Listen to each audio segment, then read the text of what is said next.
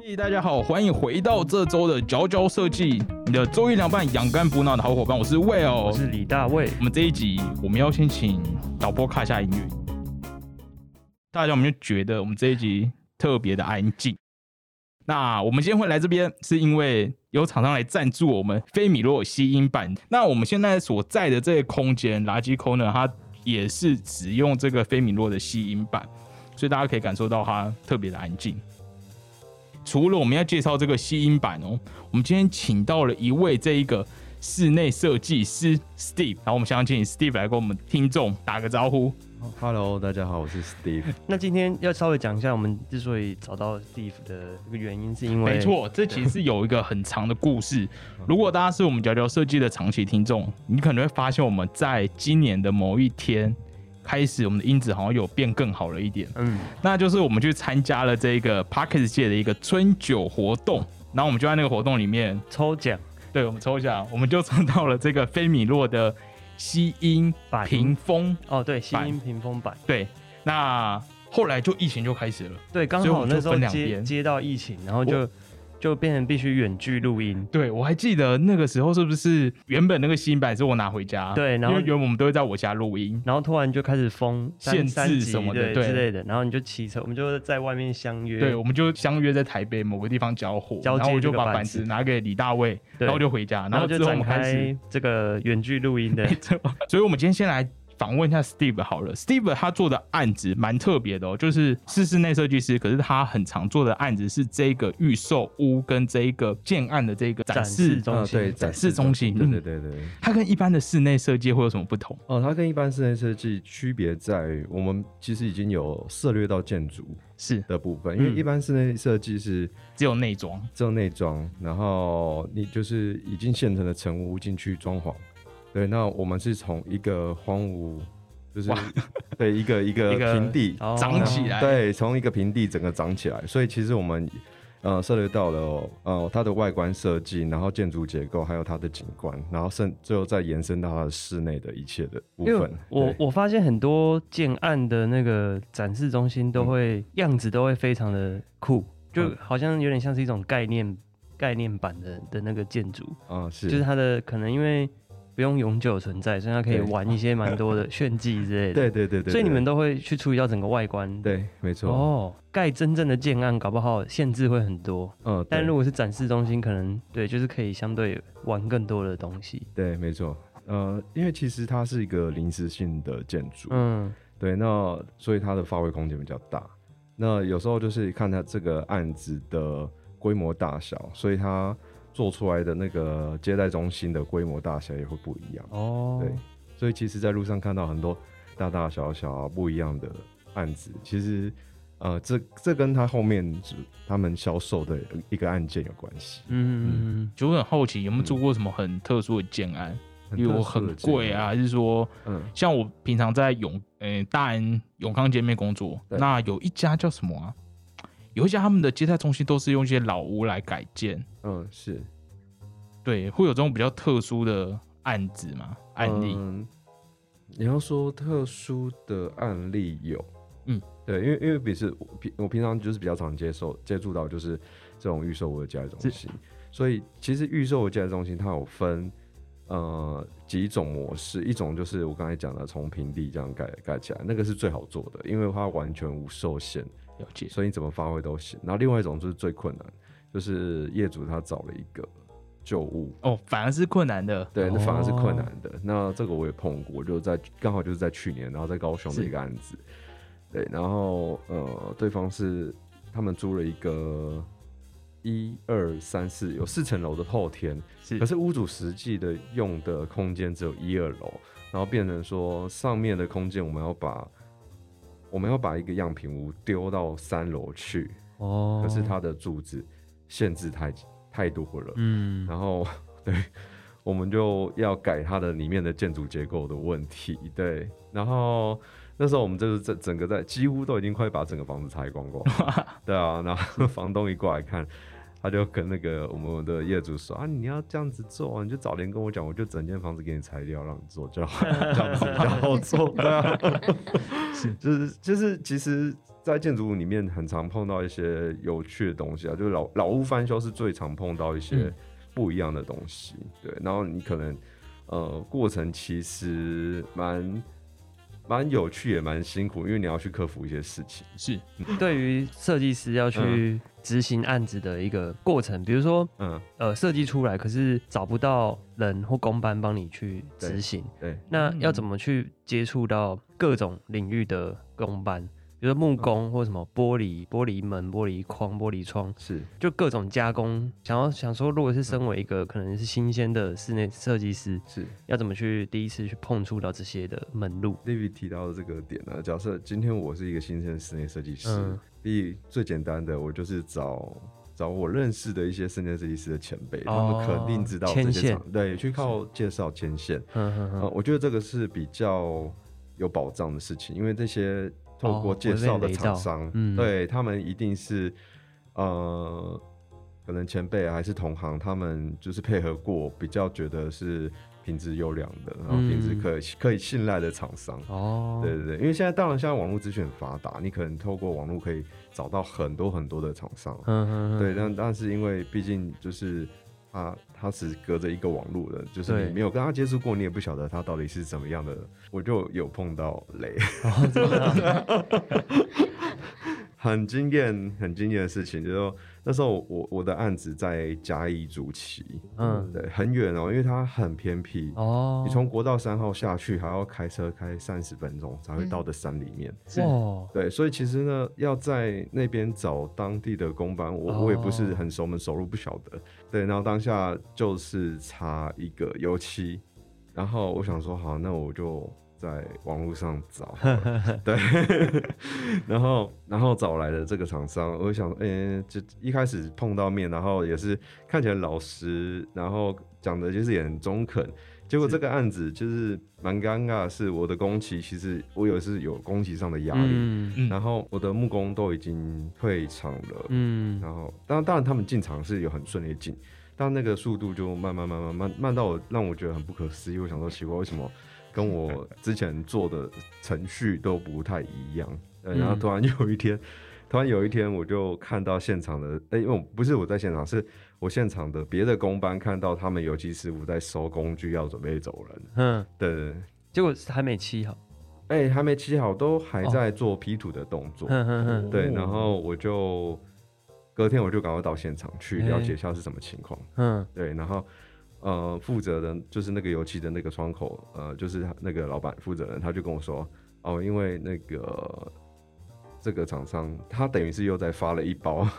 哦，然后那个厂商就是他觉得速度上就是不是很快，然后就是他想要再换人，可是哇可是后来我我就有现场的师傅帮我留了，就是原本在现场执行的那个师傅的电话，我再去求证，就听到的说法是他没有付钱，就没有照实的付工资给他们。哇，对对对，然后哎、嗯有点复杂，然后我就想说，呃，一开始就好吧，算了，就是这是他们事情，反正我只要，反正我就结果论，他东西有帮我做好，那他要怎么样那是他的事情。嗯嗯嗯，对对对对，然后后来再换了一包来，然后换换换，然后就哎、就发现换来的人越来越更不像做油漆的人，啊耶，演员就对，对，就很像，真的很像演员啊。然后可能他有找了一个真的是做油漆，可是是呃，就是有其他的师傅看起来就是很呃有有阿婆，然后有很年轻的小姐，然后有感觉就是来凑数的啦。这个要怎么管理啊？要哎、我当下真的是问，一直打电话去追追这个油漆老板，然后他就是不接，死都是不接电话。哇，然后有一天早上，我真是受不了了，我就看到他的师傅在跟他讲电话，我就跟师傅师傅说：“哎、那个师傅，你跟他讲完之后，你电话给我，我跟他讲。”对，然后讲完之后，我一接电话接起来，他就把电话挂掉。哇，我当然这是受，就是已经因为已经被我的时间已经整个被 delay 到，然后我就很生气的，就我就跟那师傅说，你直接打电话跟他讲说，你们就做到今天，然后你们东西收一收就可以走了，没有关系，就这样子。对，哇，所以我赶快再去找别的县市的，就是配合过的游所以。对啊，这个公班其实很重要哎，就嗯你的你的设计能不能具体执行出来，还有品质对，能不能掌握，其实都嗯对蛮关键的。公班真的是蛮重要的。嗯哇，好过！我没有注意到就是室内设计的那一个那个什么啊、你知道我们产品设计基本上就是我们去找工厂，厂商可对，可是室内设计因为它是会全台跑，反而是各地都要有。跑来跑去，对，所以刚才提到这个竹崎是你做过最偏僻的案子吗，诶、对，其实对那边真的算是比较偏僻，可是其实还好哎、因为那里是路程很偏僻，但是到了竹崎那个地方，啊，它其实是一个哦小镇。乡镇，对对对，哦。就是街道上有市场，然后有便利商店，然后那个案子旁边就是竹崎高中，对面竹崎国小，对啊，然后想、呃一个在山里面，然后旁边高中，对面有国小的，对，然后而且其实现在房地产慢慢偏向呃中南部哦比较热，对，台北是一直都很热，当然就是。台北的房价就是比较高，所以所以所以其实有一点影响了，就是呃，我我们就会往外县市去资产的一个状态，是对。然后租租期，我觉得那边 就是一个很适合养呃养老对对对对对，哇，嗯，蛮蛮山间，就是蛮蛮清幽的一个地方，哦，嗯那那我好奇问一下哦，就是 Steve 这边，嗯像一些你们这样子的展售空间哦，嗯，你们会加一些什么软装在里面啊？哦会啊，像比如说英伦风，因为因为刚好有厂商嘛，就是嗯它它是英国进口的那种灯饰，这这种灯就会可能跟跟你们合作嘛。哦当然可能啊，哦当然，它是直接就搭搭配在里面，你们会有一个内置对对 对，因。为其实像做样品屋比较有趣的是，我们做一般住家，因为客人是比较主观，他喜欢什么，我就要尽量去符合他的要求。可是销售中心里面的样品屋，是我们设计师去帮呃代销或建设公司去定位它的风格，我们去提，我们去提一个案，提一个是意，就是我们要做这样的风格，然后他他们接不接受？OK，那就 OK，就这样做。那说其实要玩的东西可以比较多一点。那像像我这次在呃台南做的一个案子嗯的嗯，家中心里面的样品屋四间，就是以国际上不同的四大的呃酒店饭店的风格，我我、哦对，就好比像我里面就有像呃宝格丽，呃 W Hotel。然后上海的普利酒店啊，对对，去做这样子的一个主题，是对。那就像刚才有你说的，就是可能我我如果今天我要做一个英伦风的，那我就可以搭配上英伦风的一些 deco 材质软件去嗯做嗯嗯，搭配，嗯，所以它不一定跟建安本身有建筑有关系。哦，对，不一定，对因为其实。呃，样品屋的空间是、样样品屋主要是卖它的空间，那说空间的穿透性之外，再来就是它里面的摆设，是它的风格去吸引进来看的客户，这样子。哦，我突然想到个问题，因为样品屋是临时性的或展示中心，那要怎么把它裁掉啊？哦，怎么拆？怪手对，然后那些家具要去拿，挖土机直接对，基本上就是对，就是 David 讲挖土机。那在拆除之前，它里面的软件能拆走的东西都会拆走。那你们要怎么后续处理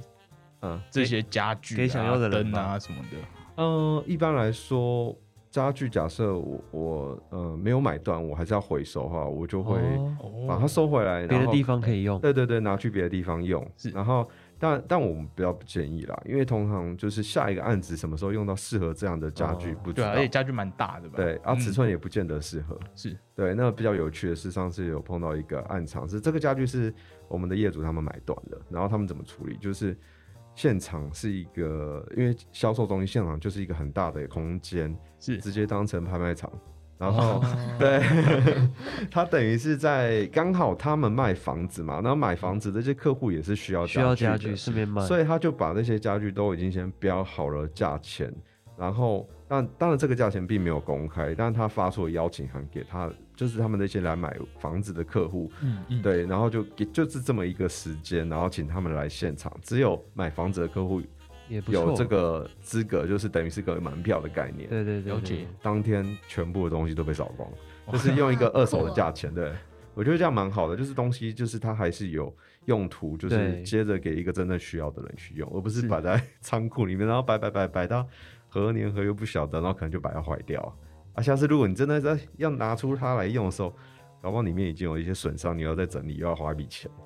对，聪明哎，很聪明。要拆的时候，你还要去监工吗？啊，不会不会。就不，会，对，不会想去看一下，就是它怎么被拆掉？腻了吧？看过很多次。那拆掉过程我有看过啦，其实不太需要监工，因为我只要知道我里面的东西，我要的东西有没有撤走，然后他一来就是大致的那个怪手，就哦。啪啪啪破破坏性的把把把整个建建建筑把它把它破坏掉，然后然后里面可能一些铁值钱的东西还他们会拿去回收。对回收掉，是。嗯。哇，很有趣，还可以看到自己作品被 被拆破坏掉。对，哦。一般周期会多久啊？周期多久？快折我我碰过的案例是，他们三个月就卖完这个案子非常之快，三个月，快而且在在士林，然后可能因为实在是太快了，所以这个家的东西可能还摆了多摆了几个月之后才被拆掉，哦。不到一年。对。所以会很习惯看的那个东西诞生，然后又消失。啊、对，嗯就是我觉得这个是讲白一点，呃，应该是说有两有两种感受，一种是他呃，你看着他做起来，然后他他会在未当然未来他不会存在了，所以一定还是会有些记录啊，就是你会请摄影师拍照，哦或是我拿这个，或是我会我会拿这个案子，然后去参加一些比赛。对它记录是还在的，可是另外一种感受就是你会觉得这是一个很不环保的 做法，哦 对啊。可是因为它是一个销售的行为，对嗯对，就嗯一个噱头啦，对啊，那那也那也没办法，就是一个在房地产他们必须这么做，因为建设公司他找了代销来帮他们卖房子，那你一定要代销他一定要拿出一些想法，一些可有有一些行为模式去让建设公司觉得说，哦，我今天找你来帮我买房子，那就对了，就是你会帮我包装的漂漂亮亮，然后让我的房子好卖出去，这样对啊。哎、这种嗯。展示中心的的这个文化是不是台湾比较明显啊、哎，好像在国外出去国外旅游或者是嗯读书的时候，没什么看到他们。对西方国家我就不太清楚，哦但是中国大陆也有，哦嗯对他们叫就是样板房，哦。也是售售楼中心样板房，说法不一样，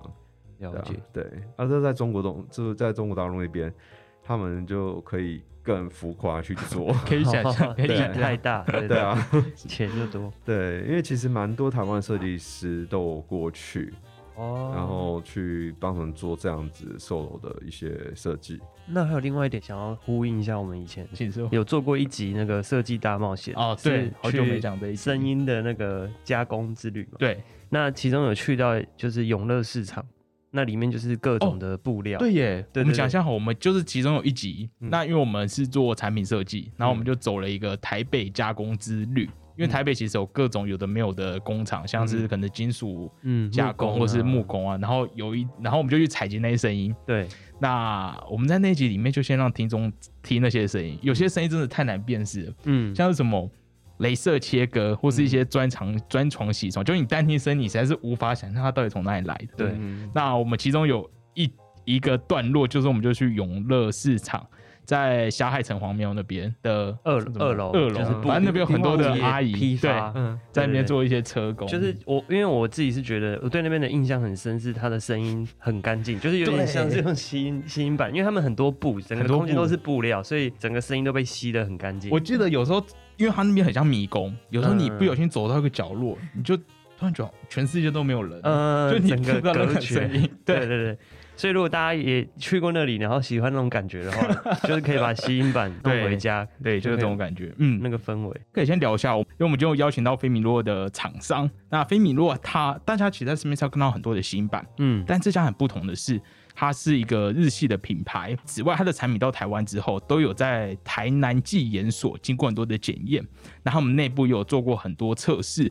所以它的品质是会比在外面的好很多。然后都会有各种的实验数据这样子。对，那除了一般的吸音板之外，他们其实也有研发现像是隔音隔音垫、隔音板、隔音垫，隔音垫，对对，它是日本的一个品牌。那我们因为也是日本的品牌嘛，那当时因为吸音，很多人就会把隔音的需求也会考虑在里面，哦，所以我们就把这一款商品也就把它引进进来，这样子。哎，可以了解一下隔音跟吸音的具体差别是？吸音的部分，它比较属于说，将我们现在环境当中会影响到我们的声音的那个点，把它做一个声音的吸收。那隔音的话，是把声音阻隔起来。哦所以说，它需要的材质其实不太相同。哦，哈，一个是要将它的密度超高的一个密度，让声音就阻断它能够穿透。那吸音的部分是透过它的密上面有很多纤维孔，然后把声音吸附进去之后做一个吸收消失，所以你环境就不会有那么多的杂音。哦，对，所以它这两种的用途其实是有一些差异的。只是吸音了声音的声能被吸收走了，它相对你就觉得好像声音变小声了，哦，嗯那你就觉得哇，隔音好好哦。所以如果邻居很吵，要用的就是隔音的。对嗯，我觉得这大家应该都有点经验，哦因为我们其实也从大学毕业没有很久，哇，以前在大学租那种哦什么宿舍吗？雅房嗯或是那种套房，哇租套房，隔壁就真的会很很容易听到大家的音乐。嗯，对这可能就需要专业，就是请 Steve 跟我们介绍一下这样。就是具体应用上的差别。其实建筑里面我们比较常遇到的是隔音，对，那我们在哦施工工法上通常是从隔间去着手隔音这件事情。对，那呃，一般我们常见的隔音，因为我们现在其实都是社区大楼的建筑比较多，嗯，那隔间通常都是亲子隔间。所谓的亲子隔间，就是呃，它不是砖墙，然后它也不是水泥嗯，去灌起来的，然后它是里面有铝料，然后跟硒酸盖板组合，哦那中间就是空心的状态，这里面就是可以填入呃嗯，填入吸棉，隔或对然后隔音，或是一些新材质，嗯对对。那比较常见的吸棉之外，就就吸岩棉嘛。那它除了吸之外，就是还有一些防火时效问题，然后或者是、嗯呃像那种呃水泥保利龙的一个填充物，对，哦然后去做一个呃隔音的作用，对，然后就是发挥到有的那个隔音的效果在，但是这些隔音系数就是不太一样，尤其是我觉得在做这种展示中心，嗯，我的印象里面，它其实一进去都很很高挑哎、哦对，所以它这样其实回音很大，在装之前吧。哦，装之前确实是回音蛮大的。对，那其实室内的空间啊，如果再填入一些这些活动家具啊，嗯一些是 deco 软包的东西，其实吸收掉对会吸收掉一些声音，对，嗯那就比较不会产生 echo 这样的。那我好奇展示中心的地板会怎么做啊？嗯因为如果也是木头，我记得整个那种建案很多都是整个是木头隔起来的，那应该会走路应该会很大声。这个这个问题其实蛮有趣的哦。对我们像我们做展示中心的地板，它其实呃，我们下面垫高的材质有很多种，最常见的是用木做脚材垫高，是，所以它下面其实是一个空心的状态。嗯对，那它呃，像刚才我有提到，那可能会很大声，那就是有点像，已经下面是有点像音箱的。的概念，啊对对对，那比较费工的，其实我我在就是我有做过，因为现场其实土很多，然后我就是用现场的土，然后把它集中在我的地板下面，然后我的表面层也是直接用水泥把它填填起来，哦对，那就是比较扎实，就比较是没有这样的问题就题。远做一个地基这样子。对对对所以其实下面直接是土哎、对，不过这个嗯机会比较少啊，因为真的要用到这么多土，也要现场的是条件够才行。所以哦，嗯所以你们在进行这个建筑案子的设计，对有时也是会去考虑到声音感受、嗯，会考考虑到声音感受的部分，对回音啊、噪音那种。对，嗯，因为它其实是一个销呃，算是一个销售行为的场所。哦，对那现场就是在做一个，呃，他们商品就是房子嘛，所以他们现场销售人员都是在跟客户在讲事情，所以其实尽量还是要克服，呃，有回音干扰的这件事情。对，讲到干扰，你有没有觉得会有个东西非常干扰，在谈案子的时候，什么东西？就小朋友，哦，对我知道展售中心比较特别，是还会有对游戏间。对，会有我觉得做过游戏室，间设计师应该不多哎、对，那做游戏间有什么有趣的嗯手法吗？嗯，控制这群小孩这样子。哦，其对，其实这个也是在这个展示中心里面很重要的一个空间啊，因为就是对，刚才我有提到干扰这件事，如爸爸妈妈去买房子，然后销售人很认真在谈这个案子，结果小朋友一直在干扰，其实也会影响到他们沟通上的一些情绪啊。对，那这个儿童游戏间其实就是为了要把小朋友就是关在里面，不去影响外面他们的一些销售行为用的。对，那它的空间发挥其实也蛮多的。对，那其实我比较常用到有可以在里面做一些呃溜滑梯，或是可能是像静态图图书馆，然后放放置一些玩具，又类似像儿童球池这样的设计。嗯嗯，对，嗯那儿童游戏间其实因为都是小朋友，所以小朋友其实是蛮容易吵闹的，呃，嗯也就是要去注重在隔音，把音隔好，对把音隔掉。对把？音隔，但是也没有完全办法，就是做到完全隔音啊，嗯所以只只能尽量让他们的分贝降低。对，那这时候就是呃，其实就是会用到吸音板这种这样的材质。哦了解，对然后，因为我觉得费米诺它的吸音板有一个很大的优势是它的板材面积很大，是哦对，然后你可以去做一些不同形状的裁切变化。那对啊，就好比像我刚才提到那个儿童游戏室里面，其实呃，费米诺的吸音板有很多颜色的选择。那除了它除了吸音的效果之外，你可以把它当成一件艺术品，是对一个嗯一个绣面材，然后去结合它的吸音功效之外，再结就是运用它很多色彩的优势去做一些搭配。一般住家其实也很常见，就是呃家里面假设家里面有有视听空间，哦视听，嗯，对，那他可能家里面也有一些卡拉 OK 设备，家里面会有一些娱乐，怕吵到别人或自己的效果。或者是说这个家里面的成员有在学习乐器，钢琴、哦，还是鼓啊等等之类的。嗯对，其实都会需要这样子的呃吸音板材去做一些吸音隔音的动作。嗯，因为其实现在我觉得一现在的住户对于噪音干扰就是蛮敏感的，要求嗯要求很嗯高的，就就连就是我们在可能我们现在在这个这个楼层，是，然后可能会听到上面有小朋友嘣嘣嘣嘣嘣这样跑过去。嗯然后就嗯，有些人对声音比较敏感，然后就会开始嗯，觉得 murmur 这种事情，对对对对对，所以上面如果有声音过去，也是可以解决的。也是可以解决的。嗯是要是要铺在自己家的屋顶还是？哦，其实最最好的根治方式是在自己的住户里面的地上做。哦，对对啊，如果是在我们这个楼层的屋顶上做的话，效果比较效果比较比较没有那么好。了解了解，像很多人可能用铺木地板，它可能就是降低分贝是十九或十七就很多了。那我们的是检测出来数据是有达二十六分贝以上嗯啊、其实这蛮有趣的，我们自己也蛮惊讶，因为哦比我们想象的数值 再好很多。嗯，所以就是真的客客户，像我们之前有另外一个设计师合作啊，他们家就是有小孩，然后他们就把地板就是就就铺成我们吸音板，然后从那之后他楼下就没有再抗议他们。是铺了一层就结束，还是说上面会再盖别的材质？一般来说哦，吸音板它是一个多孔性的材料嘛，嗯，它讲难就是讲讲实际话，它其实真的比较不好清洁，除非你把鞋子脱掉，对在那种没呃就没有穿鞋子的一个环境下，其实你你吸尘这样没问题。那呃后来我们有发现，就是直接铺就有二十六分贝的降低，那上面再加木地板的话，其实也哦是可以的。呃，之前我就有碰过一个案例，不过那时候还那时候我还呃没有跟佑尼有合作。对，那我我我做了一个建设公司的私人招待所。那那那时候用的那个吸音垫的材质，其实呃也是因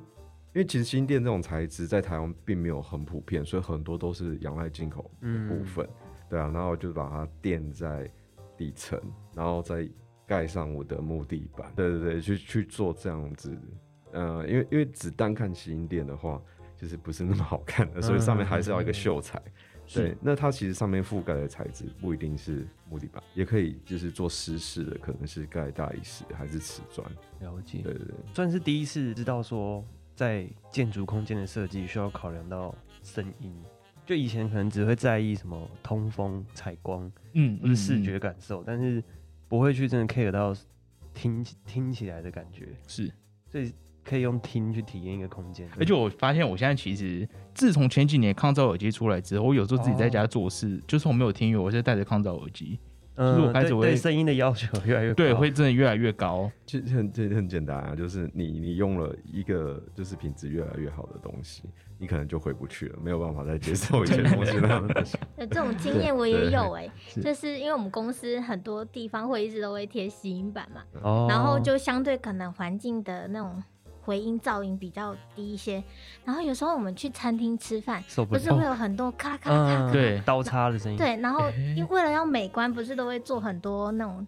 就是、嗯，就是面面体是那种玻璃的啊，嗯，然后或者是铁板的，然后那个声音风的整个就回回音更强。哇哇。天啊，就耳朵受不了，就没办法吃。